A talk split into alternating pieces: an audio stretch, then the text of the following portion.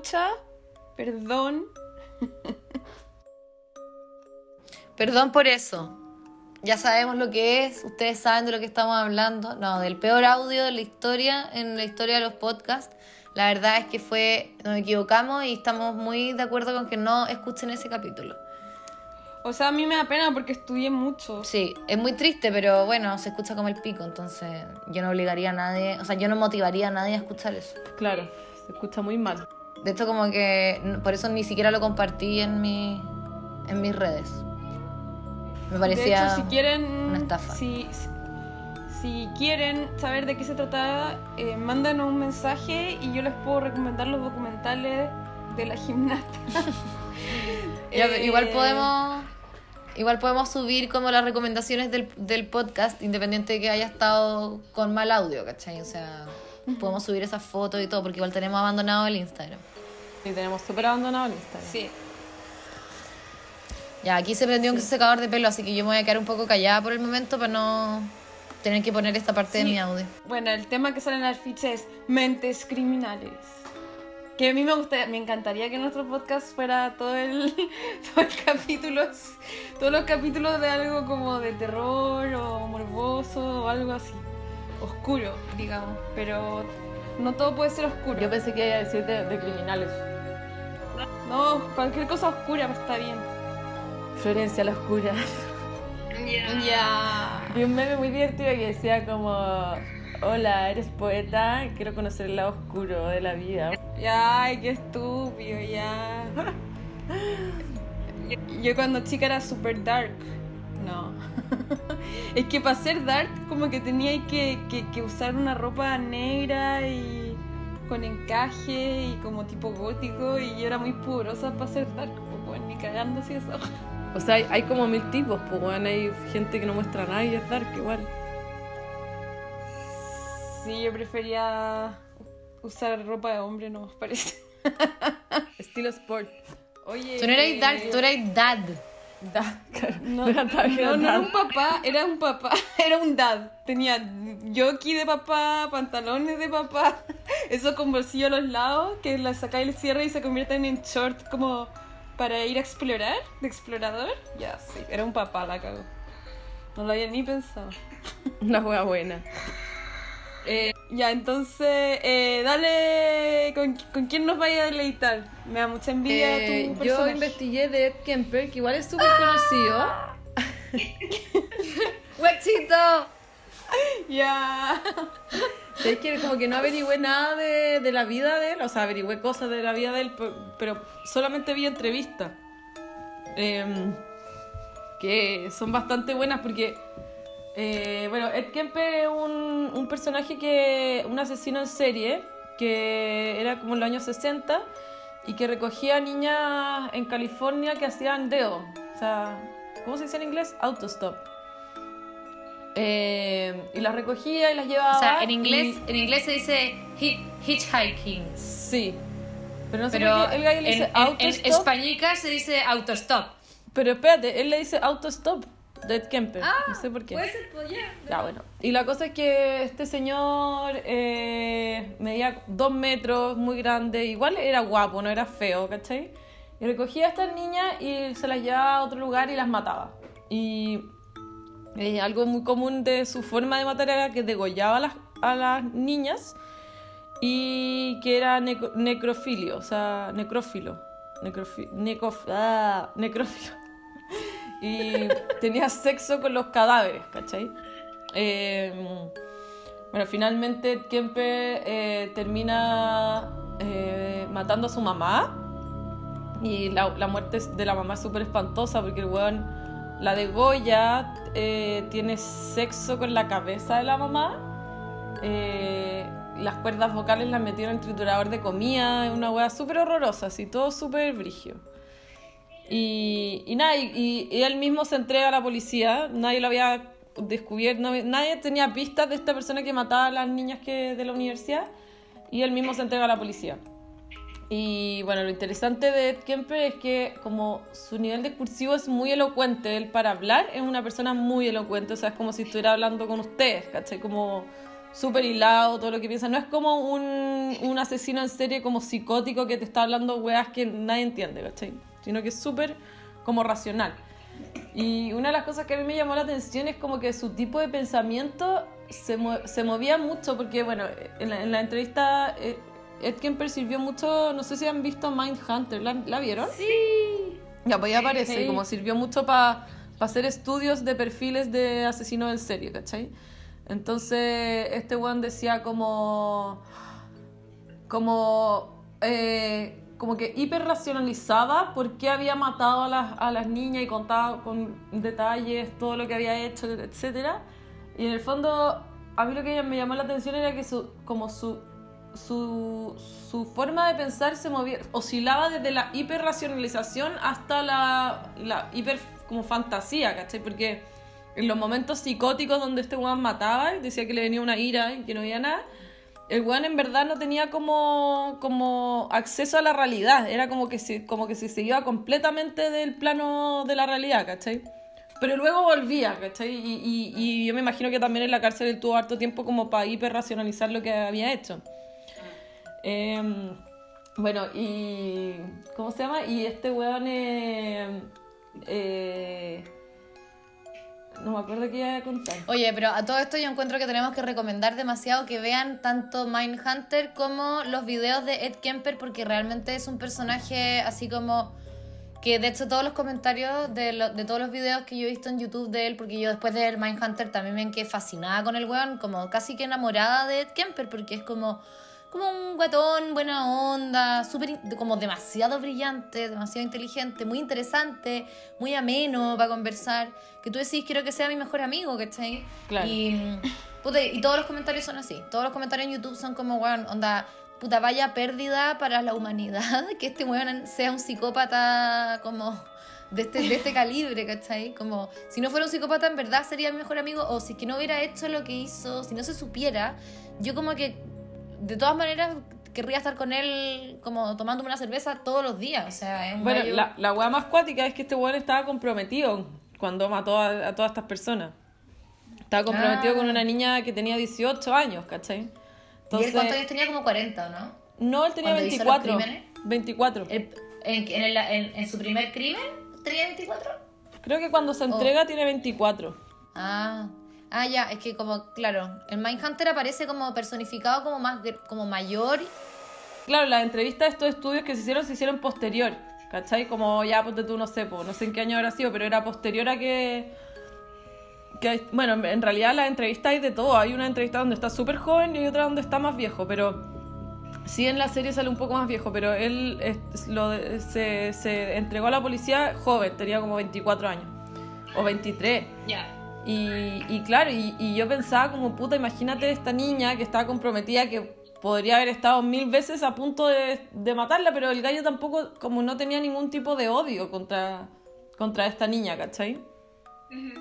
Eh, bueno, y algo interesante que, que contaba Ed Kemper era que cuando él era muy niño había una juguetería y había visto una guillotina de el que ponían como un juguete en el fondo que, que ponían una papa y soltaban la guillotina y la papa se cortaba y luego hacían la prueba con una persona y dice que están todos los niños mirando y, y aparece una niña de 16 que era muy bonita, muy como, como él la describe como rubia, de ojos claros, no sé qué.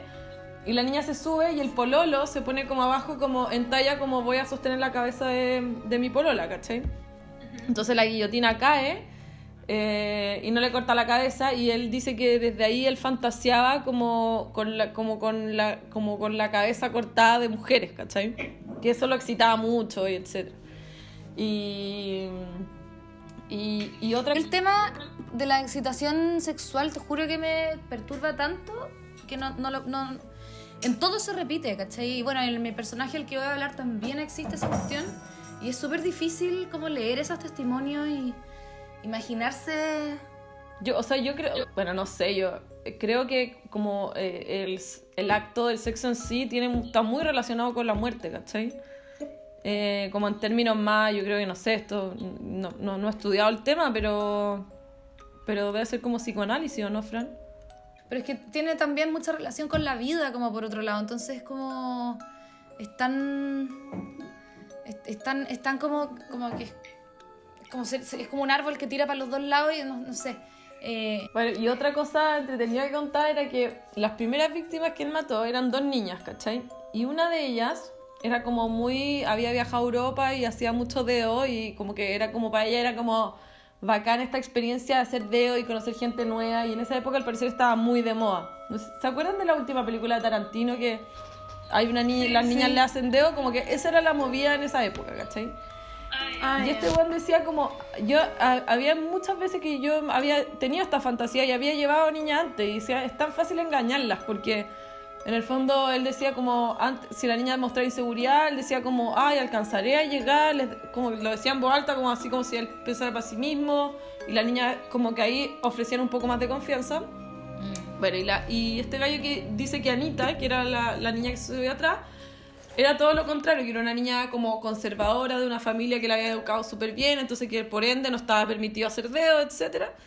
Y, y que la Anita le dijo, no, no, no creéis que mejor no nos vayamos, porque en realidad para qué, y como que él sentía que esta niña tenía un cierto sesgo, como cierta desconfianza. Y la cosa es que se suben las dos, y Anita que iba atrás, eh, lo mira por el espejo retrovisor y lo mira a los ojos, ¿cachai? Y el gallo dice, yo sabía que ella no confiaba en mí, ¿cachai? Como yo lo sabía porque me miraba directo al ojo y me miraba con una cara como de, de no te compro, ¿cachai? mm, Y la otra niña, todo lo contrario, como que le hacía como unos coqueteos como, como creyéndose la muerte que en el fondo cual- que se, la, po- se lo podría haber tirado y, y Claro. como que ella tenía el control, digamos, pero él sabía perfectamente que no tenía ningún control de nada. ay, bueno. Eh, bueno, y es, bueno, para mí especialmente creo que lo, lo, como lo nutri, o sea, lo bacán de las entrevistas con Ed Ketper es que eh, él cuenta todo con un nivel de detalle tan exacto y tan como que te permite como ir muy, como tener acceso a lo que realmente pasó y puede ser que sea mentira, ¿cachai? A mí eso igual me llama la atención porque igual era un poco mentirosillo. No todo lo que dice es verdad, ¿cachai? Debe de, De hecho, el nivel de, el nivel de detalle como en, en- en- como en esos momentos de euforia donde hay mucho movimiento, como que él está arriba de un auto trasladando unas niñas, planificando como, claro, como un asesinato y una limpieza, porque para poder seguir en serie tenés que ser súper meticuloso. Y cuando él cuenta, cuando él recuenta cómo hizo todo, no sé, pues dice cuándo pasó el cambio, como nivel de detalle que como que esa euforia como que no parece como coherente, ¿cachai? O sea, yo creo que él tiene detalle. como que a mí lo que me llamó la atención de, de, la, de los videos que vi es que él tiene como plena conciencia y se como regocija mucho en este público, en, en como en estar siendo como un objeto de estudio. Como él también es intelectual en su, en su, a su manera, está como. Y, tiene como el típico comportamiento como del ace, straight A student, ¿cachai? Como que es como un weón que, como bien portadito, que quiere ser felicitado, ¿cachai? Que. eh, sobre todo como, además por el tema de su mamá, o sea, es como que la mamá era una, un- parece que era súper maricona con él, ¿cachai? Y eso fue como una de las razones por las cuales él eh, eh, la- después se desquita con ella, obviamente, que no, no se justifica, pero...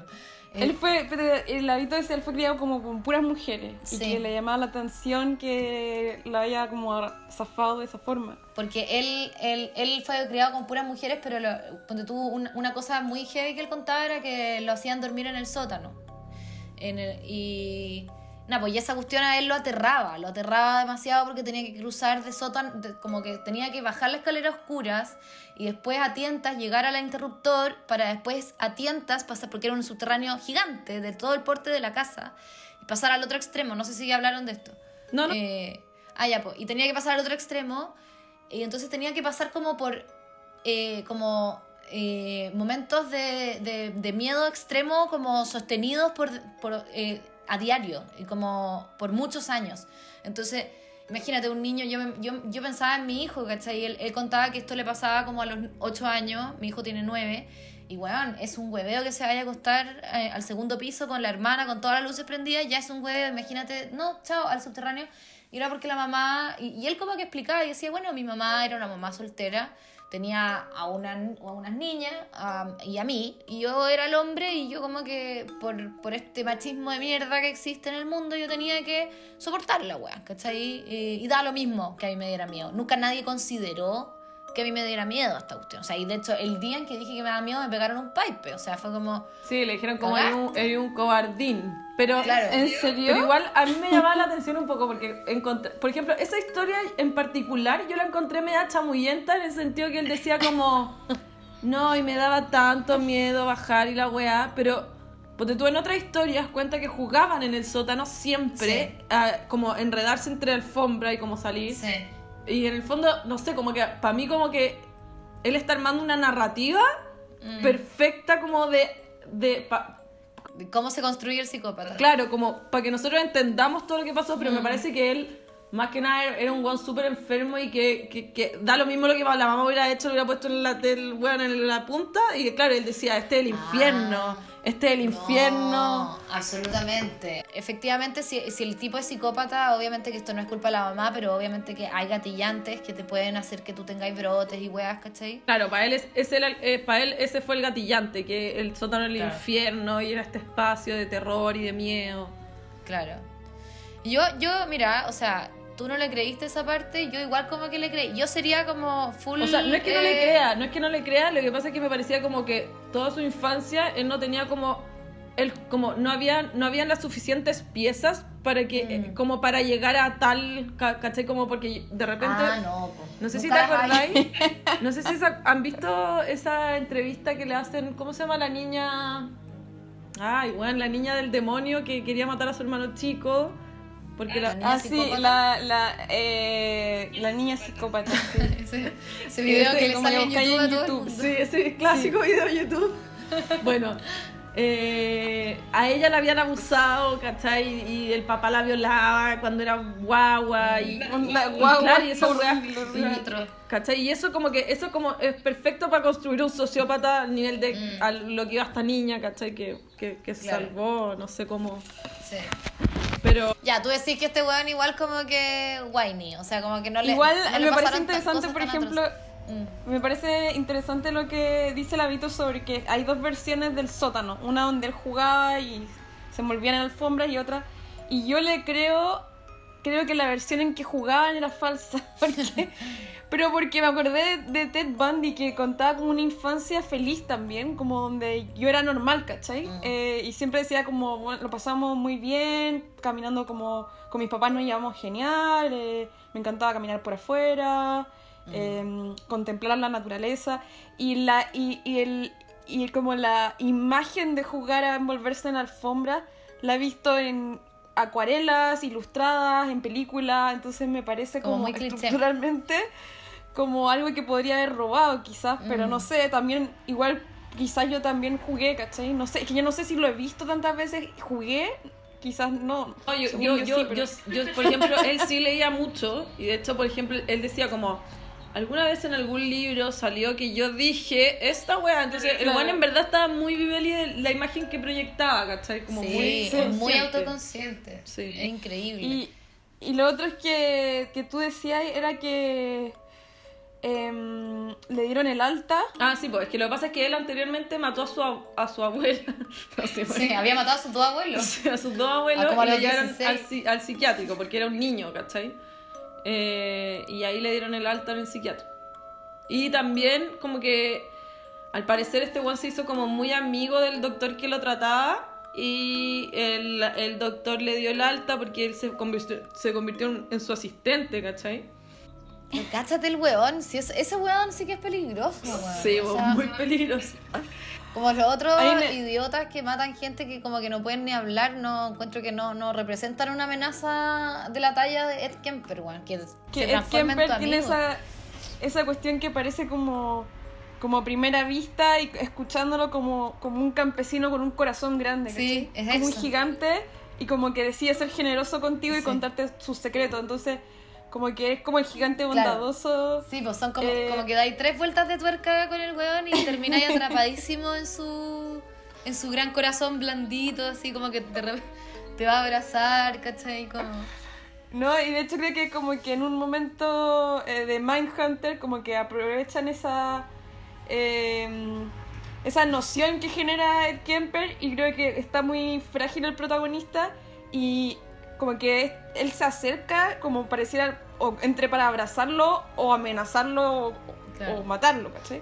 Y no se sabe y al protagonista le da un ataque de pánico porque Mm. como que entiende el peligro en el que está, como que entiende que está como frente a un predador por primera Sí. vez, a pesar de haber hablado con él y sentir que era como su amigo, ¿cachai? Su Ahí, ayudante. ahí el protagonista como le hizo lo mismo que al, al psiquiatra, ¿cachai? Como que le dio, Sí. lo, lo convirtió en su amigo. Y, Sí. y claro, y, y el otro weón le decía como, weón, no te, esta weón no te puede estar pasando, no te puede hacer amigo del weón, ¿cachai? Eso es lo que le pasó a todas las niñitas que el weón mató y descuartizó, ¿cachai? ¿No? Y además me, me recuerda mucho a esa película del oso, del weón que está como con el oso y que, que, que está como obsesionado, que jura que es súper amigo del oso hasta que al final el oso se lo come, chao. Como que ¿Cuál es la película del oso? no me acuerdo cuál es, pero es como... No el, no el cortometraje que ganó el, No, el no. Oscar, ya, no. Historia de un oso estaría buena. Claro. No, es como, parece que es como medio documental, que es como un weón, o, o, o es como una película que aparenta ser un documental, que es como un weón que ¿Una película de Werner Herzog? parece que sí. Grizzly Man. Sí, es un documental. Es un documental, y que el weón sí. vive con el oso y que jura que el oso lo, lo juega, reconoce sí, como y que lo ama. juega con él, sí, y... Y weón, no hay nada ahí. El oso Él culiado. logra... Mm. Sí, está bueno. Él lo grababa, es que lo contaste como si fuera una fábula de niños. y en realidad es un documental donde él grababa al, oso y como que, claro, como que jugaban como, como si los dos fueran como cachorros hermanos, él Mm. decía. Hasta que el oso se lo come y quedan los, quedan los sonidos de cuando el oso lo mata, como Mm. los alaridos y todo. Claro. Y Herzog escucha eso y cuenta que él tuvo acceso a estos ruidos, pero que no quiere que el público los escuche en su documental porque horribles. sido muy... Y muestran en una parte a Herzog encerrado escuchando los sonidos y como que queda como ese... Weón, qué esa horror. puerta cerrada. O sea, Claro. ahí hay como un audio que no, que no está eh, divulgado. Como por el, Hacker, por el bien, ya. por el bien. Pero uno lo podría encontrar, ¿o no? Como en la deep web. Yo igual pensaba lo mismo y decía, bueno, imagínate un video de, de la noche en que Kemper mató a su mamá de ser weón. Ay, bueno, no, pero No, no yo lo el día del pico lo vería. Bueno, Lo otro que Ed Kemper hablaba con las niñas que, que hacían autostop sobre, porque ella ya sabían que había un tipo que estaba matando a personas que hacían dedo. Entonces, él decía como, ellas decían, oye, ¿cachaste ese gallo? Ay, sí. Y empezaban a hablar del tema de manera que quedaba fuera como de sospecha. Es que es súper fácil, en realidad tiene razón el weón. O sea, si tú querías Ya. asesinar a alguien, obvio que es fácil como Sí. eh, lure him, ¿cachai? A tu lugar. sí, po. Demasiado fácil. Como solamente, weón, ser lo más abierto posible decir como, la cagó el asesino, weón. Weón, ¿te imaginas que yo te voy a matar ahora? Y, ah, listo, chao, no sé. Sí, no, de, Creo de- que- de hecho sí. tenía mucho sentido, como que yo me imaginaba en la misma situación de la niña y si el gallo muestra preocupación por, por un, llegar a un trabajo o, Mm. o, ¿cachai? Como al tiro uno empieza a confiar, ¿cachai? Empieza a decir, ah, bueno, este gallo es una persona Sí. normal, ¿cachai? Sí. Ujú. O sea, y cre- sí, o sea, una cosa chica que creo que servía mucho su altura, o sea, que medir dos metros para poder como cargar cadáveres, limpiarlo, es un... Es un es un plus, obviamente. Y, y, también lo, sí. lo interesante es que él todo el rato, bueno, a- o sea, por eso yo decía que igual el gallo tiene como una auto, una racionalidad muy heavy para haberse entregado, porque en el fondo podría haber seguido y, o sea, bueno, la Mm. mamá desapareció, qué sé yo. Eh, también mató creo que a una amiga de su mamá, no sé. chuta.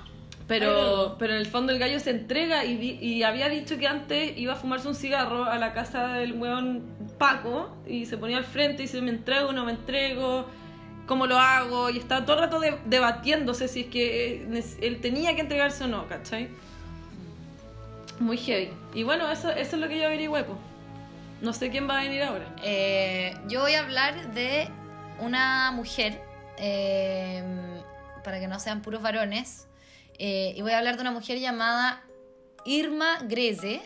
eh, es alemana y fue una de las guardias de la SS, eh, guardias de, campos de concentración de Auschwitz y de... em, ¿Cómo se llama este otro? Em,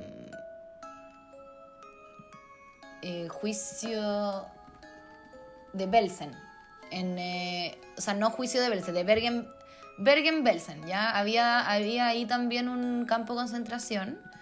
Y mm, bueno, entonces quiero, como que yo me puse, me, me, me gustó esta mujer porque, no, no me gustó en realidad, como que me pareció que era tan despreciable eh, que como que me dije ya, voy a leer sobre ella a pesar de que la odie realmente. No me pasa nada parecido con ella con lo que, que lo que me pasa con Ed Kemper, entonces por eso también me llama la atención, como que es como todo lo contrario. Eh, es una mujer que nació en Alemania, hija de, de, de una, de agricultores, eh, y eh, entonces una mujer, una persona como de clase media, iba al colegio, tenía, tenía educación, digamos, pero le iba muy mal en el colegio. Era como porra, porra, porra, porra. Yo creo que debe haber tenido algún tipo de déficit atencional o algo así, pero en esa, en esa época a nadie le importaba. Y nada, ella le iba muy mal y, y en el colegio le hacían mucho bullying por ser porra, por, por no encajar. Y como era pava, y- bueno, entonces le hacían bullying súper cruel. Eh, pero ella también era muy bonita. Eh, y bueno, y obviamente después como por esa belleza se hizo muy famosa en el juicio de eh, Bergen-Belsen. eh, y, y entonces le valió como apodos como el ángel exterminador, eh, la bella bestia, puras weas así. Pero qué horror, weón. Odio a, los- a esos como nicknames de, de los periodistas que le ponen a la gente. Porque en verdad son puros como periodistas que fueron al juicio de Nuremberg y como que la vieron como, oh, la bella bestia. Chucha, ya. Eh, tampoco era tan bonita, o sea, ahí vamos a poner una foto en, en Instagram y se van a cachar que tampoco es como, es para tanto la mina, pero bueno. La cosa es que la... No seáis celosa, Fran, no seáis celosa. No, weón, o sea, en verdad, qué bueno que no me parezco a Irma. Lo que sí, lo que sí me dio toda esta lectura de, la, de los nazis, de los campos de concentración, fue una como profunda como vergüenza de, de tener como sangre alemana, eh, así como que dije, concha su madre, weón. Qué horror, qué horror estar eh, relacionada con esta nacionalidad, weón. Pero bueno, yo sé que todos los alemanes no son así, obviamente. Sería una falacia decir que, que Alemania es igual a nazis, pero puta que cuesta, weón, sacarse esa, ese- esa sensación de encima, ¿cachai?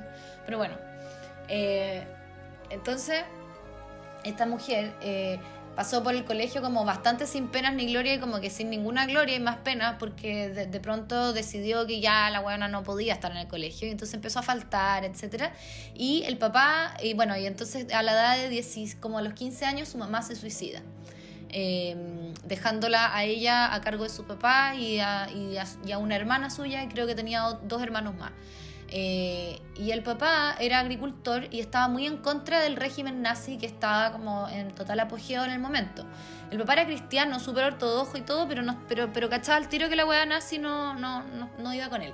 Y eso es difícil imaginárselo, porque uno dice, ¿por qué un agricultor súper católico no va a estar de acuerdo con, lo- con el nazismo si el nazismo fue tan como esparcido, ¿cachai? Y es como que lo que yo entendí ahí es que para, para cierta gente, granjeros, agricultores, el, el tema de meterse como a las juventudes nazi o ser de las muchachas de Hitler o no sé cómo se llaman, eh, era como una especie de liber- era visto como un libertinaje de los, de los jóvenes. O sea, es como hoy en día eh, si hubiera como una facción política totalmente extrema de ultraderecha en donde las niñas de 16 años fueran y encontraran pololo y fueran a carretes y bailes y cosas y son todos minos y todos se quieren comer y mucho alcohol y mucho sexo. Entonces había también como un temor. Yo lo que por lo que entendí porque me leí un libro de ella que es como el pico la cagó el libro malo pero bueno filo. Algo pude como entender más que Wikipedia. Y y ahí aparecía como esta, esta, esta negativa como tan tajante del papá que era muy conservadora que esta niñita Irma fuera a estas reuniones. Y ella y la hermana querían ir. Y era como, era como ir a un concierto de rock finalmente. Las hueonas no tenían mucha idea a qué chucha estaban yendo, pero era un partido político donde había mucha cerveza y mucho y mucha libertad. Y mucho joven. Y mucho joven, mucho joven rubio, guapo, ¿cachai? Fornido, ario, eh, ¿cachai? Como, entonces las hueonas estaban en, su salsa y sobre todo, eh, bueno, entonces la- las, que, las que eran más reclutadas por ese tipo de como reuniones eran, mientras más mientras menos educación tuvieran eran mejor, pues, obviamente, porque podía como lavarle el cerebro rápido y, y engancharlas con todas estas otras cosas como que brillaban mucho a sus ojos. Entonces, eh, ella, bueno, entró a todo esto y rápidamente ya empezó a desinhibirse, empezó a tener sexo con todos los hueones, con, con generales, con gallos de altos mandos. Y entonces, tipo, como a los 17, deci- que quiso, quiso hacerse enfermera, quiso ser enfermera de la SS. eh, y como era tan porra y media, yo lo que entendí finalmente es que la mina es media tonta. Y, y nunca, nunca pudo sacar enfermería, trató muchas veces y nunca podía, la, la Oh. echaban, la transferían para allá y para acá, pero nunca la echaron de la, de la juventud hitleriana, o sea, siempre ella estuvo ahí. Tal vez me estoy equivocando con juventudes hitlerianas, tal vez eso es como solo para los hombres, pero hay una manera que se habla como de la facción de mujeres de la de Hitler, Ah. ¿cachai? Em, bueno, pero la cosa es que esta Irma entonces tuvo que escalar, como que fue súper perseverante en esto de quedarse ahí, porque ya como que no tenía mucha familia. El papá la, la- eh, estaba muy furioso con ella, no la quería mucho, porque yo creo que la debe haber encontrado media hueona, entonces no la quería tanto y esta mina seguía con la cuestión de Hitler, entonces ya, bueno, filo. La cosa es que se alejó mucho de su familia y eh, tenía que seguir con esto porque esto era su familia, su nueva familia. Entonces perseveró y perseveró y la fueron como deshumanizando porque parece que había un plan, esto no sé si es cierto, pero lo leí en este libro, en donde hablaban de que había un plan como de deshumanización de las guardias, ¿cachai? O sea, bueno, después de que ella no pudo ser fe- enfermera, la, tiraron de guardia de, de, de- Auschwitz. Y ahí entonces ella creo que tuvo como, un, un mínimo, o sea, como parece que como que pisó a uno de los eh, prisioneros y pidió disculpas, ¿cachai? Como reflejo, así como, ay, perdón. Y ahí como que alguien la sacó y le dijo como, no, weón, tú no, tú, tú, tú no estás cachando como tenés que ser acá. O sea, esto es otra wea. Y ahí como que Chuta. hicieron como un proceso que no tengo idea de qué consta, pero es, debe ser horrible, en donde a ella como que la despojaron de todo tipo de empatía que ella pudiera sostener como, con- como con los judíos y en donde le- realmente le dijeron que los judíos eh, no eran humanos, ¿cachai? Y que no merecían más que una cucaracha. Entonces, bueno, ella empezó a, a maltratarlo y bueno, se dice que, eh, que disparaba quemarropa como al azar. Hacía que todas las mujeres se, formaran en fila, disparaba a la que la miraba a los ojos nomás. eh, y, y de hecho esperaba que alguien la mirara a los ojos y si la miraba, pa, la, chao, eh, la fusilaba. Eh, disfrutaba mucho eh, mutilando a las embarazadas, las, las torturaba y se, se mandó a hacer un látigo. Eh, se mandó a hacer un látigo con papel celofán transparente. Que era como una weá súper como. eh, que, que eso como que me da como. Me da como escalofríos, como la creatividad, como. casi como el crafting dentro de la, del, del, del crimen y el morbo, ¿cachai? Como que de repente hay una weona que es una loca de mierda que se manda a hacer como una cosa súper artística para, weón, para desmembrar, ¿cachai? Entonces, este látigo de papel celofán, yo me estoy imaginando cómo podría ser y no sé, el papel celofán es súper difícil de romper si no es con una tijera, o sea, si no tiene como un pequeño tajito, es súper, es- no, no, se, no se desgarra, ¿cachai? Oye, espérate, Entonces- mi pregunta, ¿el papel celofán iba como, como apelotonado? Trenzado, ¿Ah? trenzado. Ya, dale. ¿Cachai? Entonces era como un látigo de papel celofán trenzado súper grueso y que parece que esa cuestión, el, el dolor que inflige es como súper alto. Bueno, yo no sé si es que esto es verdad o es una mala traducción del puto libro malo que me leí, ¿cachai? Tal vez celofán es otra weá, pero bueno, yo, la weá salía, papel celofán transparente. O sea, más encima es precioso el látigo, porque es Claro. como, el papel celofán transparente tiene una cosa como iridis- iridiscente, como media como muy de uni- unicornio. Eh, entonces, ya, bueno, entonces parecía que esta, esta mujer estaba siempre muy impecable, muy bien peinada, como todo el look eh, tronchatoro, como para los que vieron Matilda. eh, Pero troncha, tronchatoro era, era como sudorosa y era como media repulsiva. Pero esta mujer parece que estaba como siempre perfectamente maquillada, eh, siempre perfectamente tenía un pelo rubio maravilloso, tenía unos ojos muy azules y andaba y, lo, y, y siempre con unos bototos muy grandes con los que pisoteaba y pateaba a todas la- las presas. Oye, Fran, ¿y no hay fotos del látigo? Sí, ah, no, eh, busqué fotos del látigo y no, no aparece y como que siento, no sé, eh, hablan, busqué como la deposición que hizo, la deposición suena como caca, pero, Es eh, caca, ¿o no? en inglés, Deposición es en caca. inglés se dice deposition como en el juicio, ¿cachai? Pero no sé cuál es la, la traducción. Que lo vi pura wea en inglés, pues weón. Entonces, bueno, la deposition de ella en el, en su, en el juicio de Bergen-Belsen que se hizo en 1945, cuando descubrieron que existían todas estas cuestiones, como que muy rápidamente ya hicieron un juicio en, en Inglaterra, en donde, eh, bueno, ella era una de las principales junto con otro huevón de apellido Kramer y otro huevón de apellido Cop, no sé. Bueno, y entonces la cosa es que ahí le preguntan por el látigo, ¿cachai? Entonces le dicen, ¿es verdad que usted sostenía un látigo? Y ella dice, sí, pero hasta cierta fecha, porque después de esa fecha los látigos fueron prohibidos. Y sin embargo, igual yo lo seguí portando, a pesar de que estuviera prohibido, etcétera. Bueno, la cosa es que esta mujer, además de, bueno, de ser muy cruel y todo, también su, la- su vida sexual era súper interesante porque tenía relaciones sexuales con todo. O sea, con, con, era, era bisexual. Eh, yo creo que es una falta de respeto como para los bisexuales, como que esta mujer haya estado dentro de, su, de, sus fri- de sus filas, como que yo creo que la buena no era bisexual, yo creo que era simplemente una mujer muy atribulada, ¿cachai? Que necesitaba como dominar donde fuera. Entonces, la mina se tiraba a las presas, se tiraba, o sea, las, la- las violaba.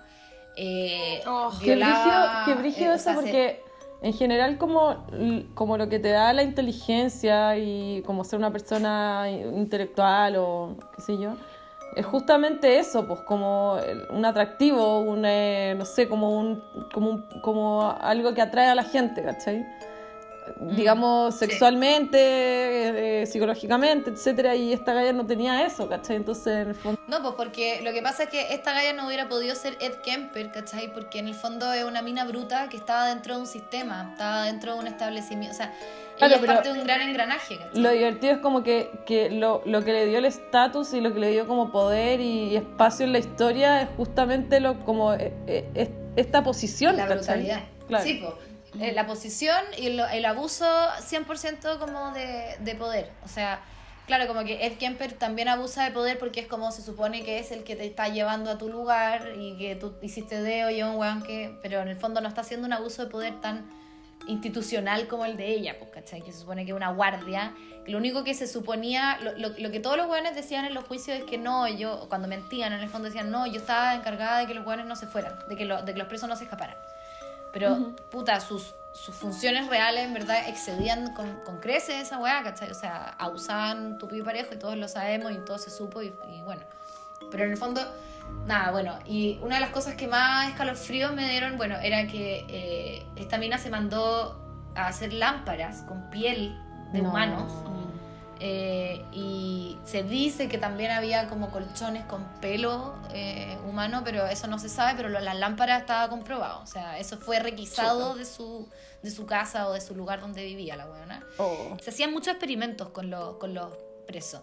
Eh, sin anestesia, ent- entonces ponían injertos de weá. Era como ya, o sea, la- el sadismo de los niños en adultos, ¿cachai? Como a ver qué pasa si es que le pongo un pedazo de piel de rodilla a este weón en la cara. O sea, como una weá totalmente enferma, ¿cachai? Y todo sin anestesia, si total da lo mismo, estos weones no sienten. Y hicieron experimentos como de, de qué pasaba si es que sumergían a las personas por una hora en aguas eh, congeladas, ¿cachai? Bueno, etcétera. Y esta mina en, en, un, en una... eh, en una operación, creo que ella como que eh, eh, hizo tanto, como que le, algo, algo le, o sea, tenía como una fijación con los pezones de las mujeres y como que los rompía, o sea, a, a punta latigazo, de, Ah. no sé. Y la cosa es que eh, en ese, en esa, en, como que después había que operarlas porque tenían miles de infecciones, ¿cachai? Entonces empezaban a supurar y weas, ¿cachai? Ay, weón, esta Y parece que la mina. Bueno, es horrible esta wea. Y parece que la mina se excitaba así como sexualmente, pero muchísimo, eh, cuando veía cómo estas operaciones eran llevadas a cabo por esta doctora, que obviamente que lo tenía que hacer sin anestesia. O sea, no lo tenía que hacer sin anestesia, elegían hacerlo sin anestesia. Y en esos momentos la mina como que parece que se, eh, de verdad que se tenía orgasmos, ¿cachai? Y esto era como uno de los, un testimonio de la doctora que decía que ella vio esa weá en reiteradas ocasiones, ¿cachai? Eh, no, weón, una weá así horrible, horrible, horrible, horrible eh, haberme leído ese libro ayer en la noche, o sea, dormí como el pico. Y, Oh. y dije, weón, no, no quiero saber más. Bueno, y también había todo como una, un análisis como del- de, de, por qué, o sea, en otro libro había como una cuestión de, nada, pues de por qué lo, de por qué siempre pensamos como en asesino en serie, siempre pensamos en un hombre, como que la mujer nos parece mucho más ominoso que sea un asesino en serie porque le damos una serie de... Igual, de yo creo que como, eh, eh, como en base a datos, deben haber mucho, muchísimo menos. Hay un porcentaje así, como que el, el porcentaje de mujer era como 8 5, como bajo, así como 10%. Pero en el fondo Total. también, sí, po, y, y también se relaciona con que la nomenclatura de asesino en serie es como más o menos reciente. De hecho, ni siquiera sé si ya se está usando, como que la weá como que va cambiando.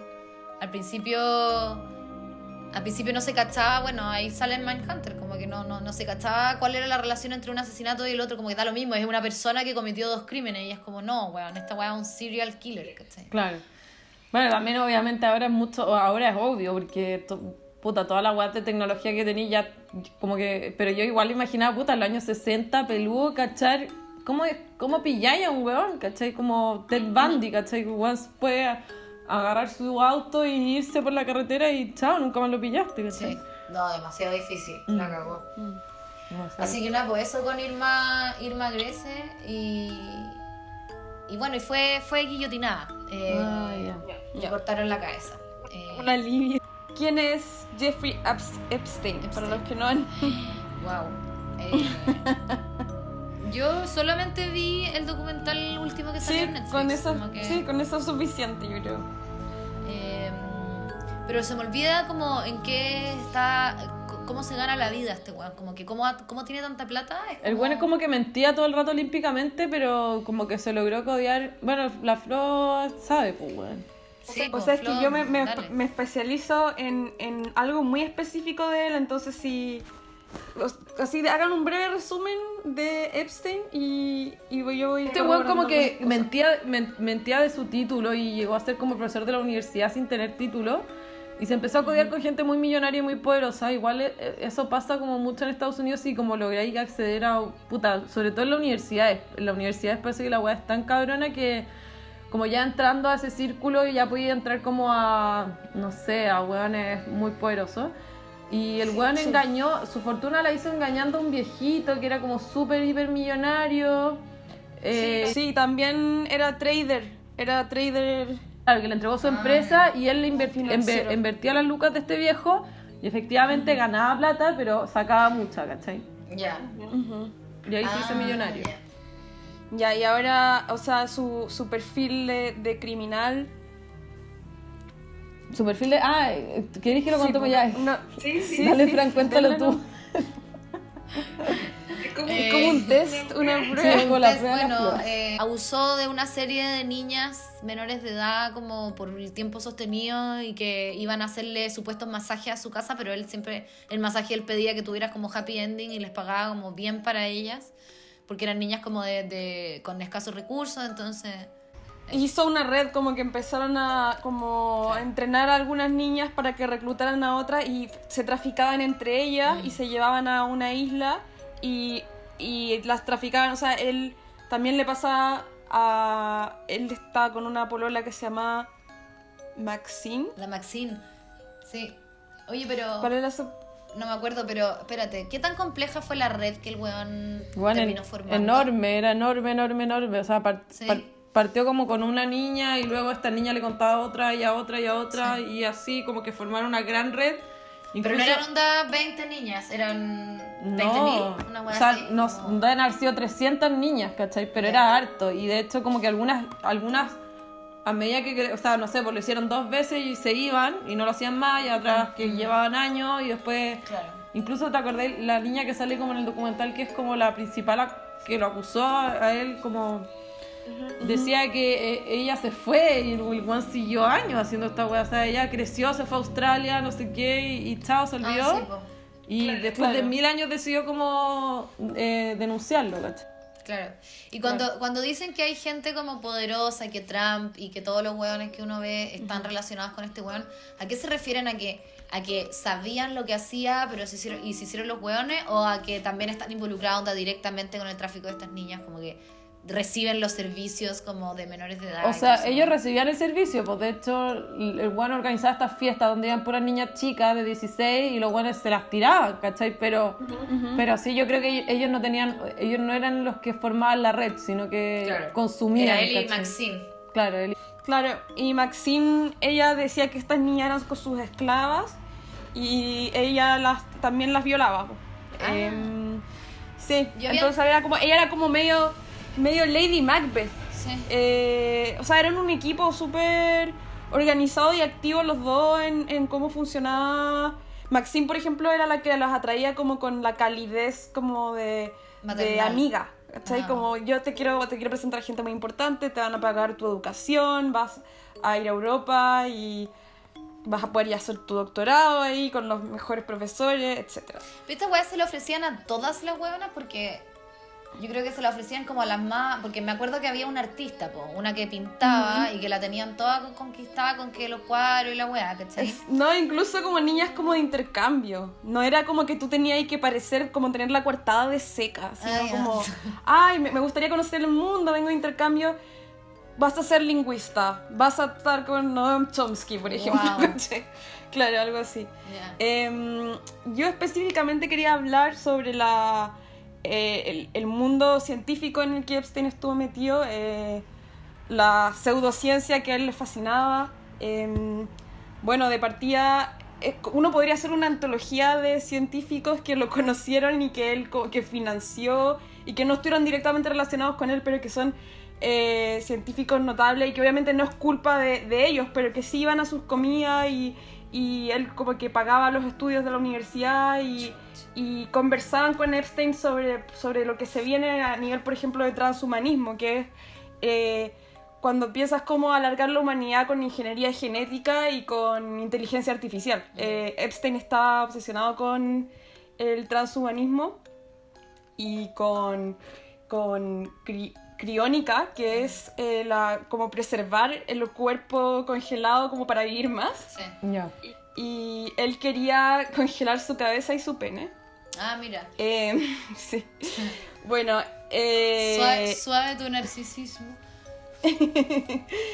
el- bueno, por ejemplo, no sé si conocen, por ejemplo, Stephen Jay Gould, que es un paleontólogo que hizo, hace divulgación de, de ciencia y es como de los paleontólogos más famosos y que habla como sobre la evolución. Eh, eh, estaba en estas comidas, es bacán porque uno aprende mucho de Oliver Sacks, en, en neurólogo, que escribió, no sé si conocen ese libro, eh, como el hombre que co- confundió a su mujer por un sombrero Sí. que habla de casos, ya Oliver Sacks también, eh, Steven Pinker, que ustedes lo conocen, eh, psicólogo, lingüista, eh, y como que definió lo que que era como el eufemismo, el inuendo y algunas como expresiones emocionales en el lenguaje. Eh, Pinker decía que encontraba que Epstein era un... que como que muchas personas decían que Epstein era brillante, pero que él le parecía que, que simplemente eh, era como pseudociencia y ah, trataba de hacer sonar cosas interesantes, pero eran relaciones pseudocientíficas. Por ejemplo, él decía que él encontraba que los átomos se comportaban como inversionistas en el, Ah. en el mercado, como que hacía una asociación como los átomos se mueven de la misma manera que las inversiones. Eh, weá. también, a ver, Pobre, pobre, o sea, no quiero decir pobre Epstein, pero igual como que si te rodeáis como de hueones brígidos con publicaciones y casi que premios Nobel, obvio que te vaya a ser el más wea de toda la comida, como tenéis plata nomás. Yo, weón, si yo quisiera como financiar a esa gente, no sé, weón, les pasaría la plata y no los invitaría ni cagando a mi casa, que lata, como conversar con puros hueones secos y yo la más lerda de la wea. Pero es que No, el y- weón le gustaba, o sea, Le gustaba, sí, le- sí. yo creo que tenía un goce en el, en el hecho como de presentarle estas niñitas, porque efectivamente los científicos son buenos súper ñurdos para relacionarse Pero Como- se supone que estos Sax y Pink y Pinker eh, eh, disfrutaron de las niñitas. No, Ah. no, no, no. O, em, o sea, al menos no que, no que se sepa. eh, Disfrutar. Abusaron. pero sí, claro, no- al menos ellos reniegan y por ahora no. Por ahora no Más que nada disfrutaron como del financiamiento Claro. de, de Epstein y como de, de que él le trataba de dar ideas de cosas que quería hacer. Por ejemplo, él quería reproducirse em, como en una isla, quería armar una isla con, con puras mujeres, ¿cachai? Que, que, que eran las mujeres que él había como coleccionado en estos tráficos y que todas portaran eh, un hijo suyo. Y que era como para, pero para ver como estos experimentos de, de mejoras de ADN, como que considerando como su ADN pareció a lo que, que fue, no sé si alguien, ustedes sabían que existía em, una cosa que se llamaba como repositorio para elección germinal, que era como crear ADN con puros hijos de ganadores de premios Nobel, ¿cachai? Ah, hubo un proyecto así, la wea loca. Sí, y que se discontinuó el año 1999. Qué bueno, man. Sí, no, sí, o sea, Claro, él era claro, un él era un eugenista, eugenista, o sea, era como, es algo como asociado a lo que hacían los nazis en ese, en ese en ese sentido, como de, de querer de querer hacer como me- mejora mejora controlada humana Claro. y... Un Übermensch.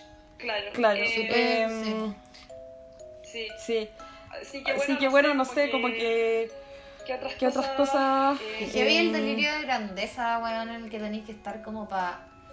uno, como para crear una red como de placer, para, para tu placer, como, weón, ya, o sea, el nivel de como eh, entitlement para llegar a como hacer eso. Después como, dos, eh, claro, invitar a pura gente mucho más inteligente que tú a comer a tu casa y como que sentir que está ahí a la par, como, y tirarles tus teorías culiadas de los átomos y las finanzas. Dos, tres, como querer hacer una isla con toda la gente, que toda la gente sea hija tuyo, como weón, realmente es como psicótico el weón. Si eres psicópata, estáis condenado a encontrar que eres, lo, que, eres lo, que eres lo máximo. Entonces, en ese sentido, Ed Kemper, o sea, la mayoría de los criminales son narcisos, ¿cachai? Eh, Claro, de y que hecho- tienen como ese lado de intelectualidad que, Sí. que no van a dejar de, de tratar de demostrar y... Claro, y yo creo que también tiene que ver como, quizás, tal, tal vez me estoy pegando un carril, pero quizás eso mismo es lo que los hace, eh, puta, ser descubiertos, ¿cachai? Como porque eh, son tan narcisos que uno dejan, por un lado dejan pruebas para, que, para, para, para tener créditos de sus obras de arte, según ellos, ¿cachai? Y dos, son tan narcisos que como que, se, que deben ser un poco como sloppy, como medios como al lote, ¿cachai? En hacer las cosas. Como que la gente narcisa es medio al lote, no hace las cosas demasiado bien, porque como para hacer las cosas bien necesitáis cierta humildad como para volver, corregir, ¿cachai? Eh, como que tenéis que admitir el error, ¿cachai? Como puedo haberme Claro. equivocado, así que voy a repasar esta wea, ¿cachai? El, el narciso no lo hace, como es como filo. Si me equivoqué, es problema del resto, ¿cachai? Entonces, quizás como que dejan, dejan miles de, de weas al azar, ¿cachai? Y por eso los pillan, no, no sé. Entonces, Claro. esta red de este weón era evidentemente como una wea muy descontrolada, pues weón, ¿cachai? Como que. De hecho, yo ¿Cómo creo podí- que muchos años se hicieron los hueones, ¿cachai? Como Sí, sí. hicieron vista gorda, porque había niñas que igual, onda, era evidente la wea. Había un Paco que decía que había ido a la wea, ¿cachai? Como... Sí. O sea, y acá, o sea, como que también se decía, por ejemplo, que él estaba dispuesto a financiar experimentos muy bizarros. Por ejemplo, decía que quería saber si existía una partícula que, de- que gatillara que tú percibieras que alguien te está mirando. Como, ¿hay cachado cuando sentís como que se te, como que, como un quemor supuestamente detrás de la cabeza? Ya él quería como, entonces estaba financiando esas cosas raras y también decían como, cuando íbamos a comer donde estaba Epstein estaba la mesa de los físicos y todos los físicos estaban al lado de las niñas guapas, ¿cachai? Que era como la, lo que decía la Vito, ¿cachai? Como de, de que les daba acceso así como, como una especie de, de trampolín social eh, Sí. con, con el sexo opuesto, digamos, Sí, a los físicos. Em, claro. me, me equivoqué en un dato que era que, que no era que él quería eh, embarazar a las mujeres en las Islas Vírgenes, sino en su rancho de Nuevo México. Ah, bueno, pero era la digamos. Para que no imaginen. Sí, pero, pero era un rancho. Em, pero sí, o sea, como. Ah, y también estaba eh, Stephen Hawking. Sí, pues Hawking estaba también en el grupo como de, de amigos. Sí, o sea, era como. Por eso te digo, tú podías sacar como. eh, antología Epstein y como papers importantes de los científicos más, más claves del siglo XX van a estar ahí, ¿cachai? Qué locura, weón.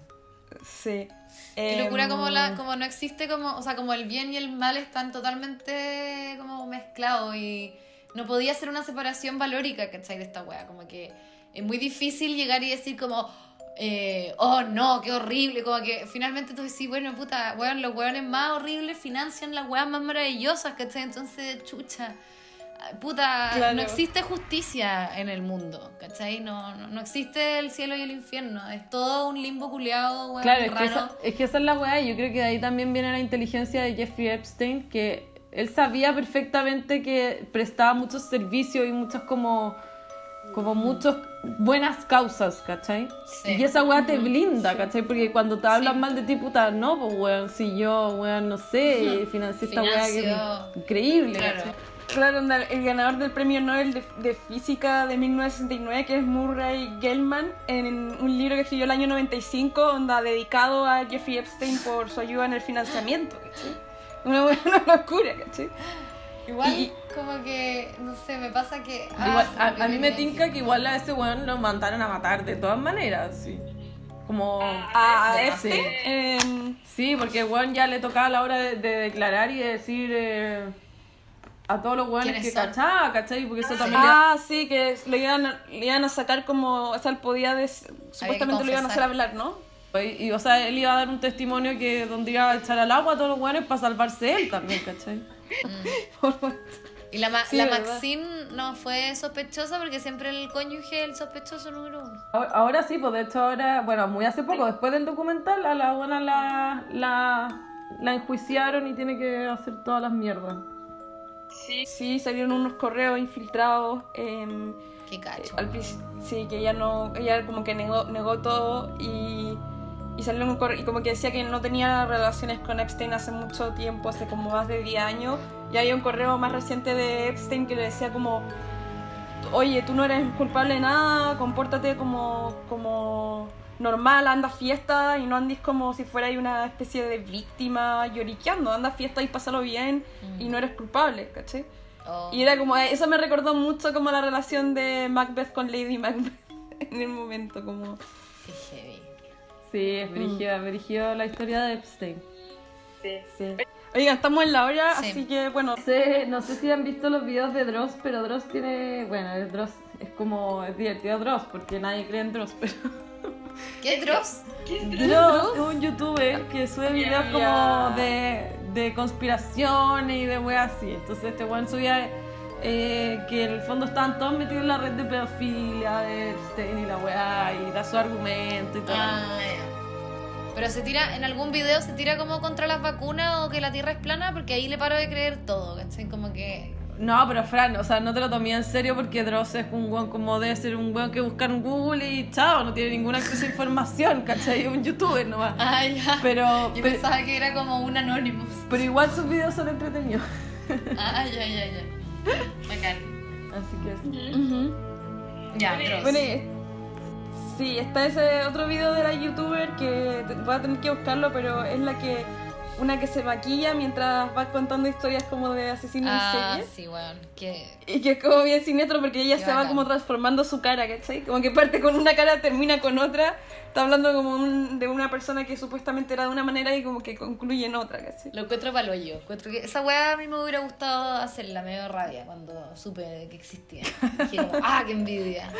Oigan, me arrepentí de mi recomendación. Quiero recomendarle Una Bomber. Ah, El la Vito le carga la serie Luna No, yo me aburrí, lo encontré un imbécil, así como el weón Ya, pasado Vito, por favor, por favor, eso. ¿Por qué odia a Luna Bomber? Porque bueno, el weón se juega un intelectual genio es- y un estúpido que vive en una cabaña y que manda unas bombitas culiadas mal hechas, como weón. Es un científico de Harvard. Él podría haber estado en la lista de los amigos de Epstein, pero en vez O- de eso está en su cabaña. ¿Por qué no le mandó, por qué no le mandó una bomba a Epstein? El Sí, weón weón. no estaba enterado de nada, la weón. hecho Es que ese es el problema bueno. en la red, como que ese era su plan. En cambio le mandaba como al profesor que sacaba la chucha, que está ahí como a dar los exámenes, onda. Un pobre señor le manda una bomba, weón, el weón imbécil.